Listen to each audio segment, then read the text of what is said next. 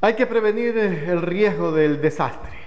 Para eso la Asamblea también en el Pleno está tratando la importancia de aprobar este proyecto que va a ayudar muchísimo a nuestros hermanos ecuatorianos.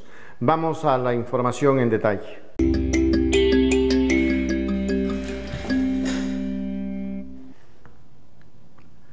Actores sociales expusieron la importancia de aprobar el proyecto de gestión integral del riesgo de desastres. Rosa Pavón, secretaria general del colectivo Sistemas Hídricos CC, Christopher Velasco de la Asociación de Profesionales de Gestión de Riesgo, Nuri Bermúdez, oficial de gestión de riesgo de Naciones Unidas para el Desarrollo, y Leonidas Valencia, representante de los defensores de la ladera oriental de Rucu Pichincha, destacaron en el Pleno de la Asamblea Nacional la importancia de aprobar el proyecto para prevenir el riesgo de desastres. En el recinto parlamentario resaltaron el trabajo realizado de la Comisión de Seguridad Integral que tramitó el proyecto de ley de gestión integral del riesgo de desastres, que establece la estructura institucional, competencias y responsabilidades de los actores del Sistema Nacional Descentralizado de Gestión del Riesgo de Desastres, orientados a garantizar la seguridad y protección de las personas, colectividades y naturaleza frente a amenazas de origen natural y antrópico no intencional. Dijeron que el proyecto recoge las propuestas de expertos y sectores vinculados con el tema, además de normativa internacional. A la vez hicieron un llamado a unir esfuerzos de diferentes actores para lograr procesos más sostenidos.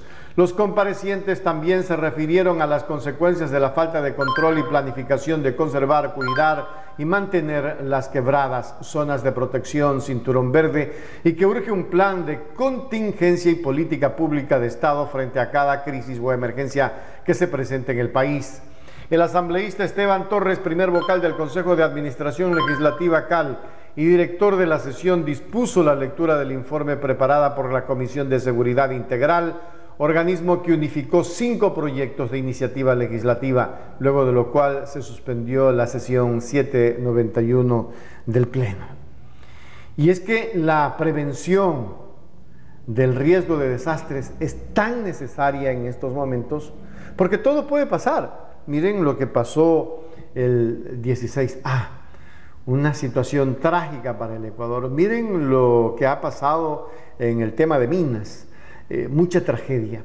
Pero para esto se necesitan proyectos sostenidos y sustentables.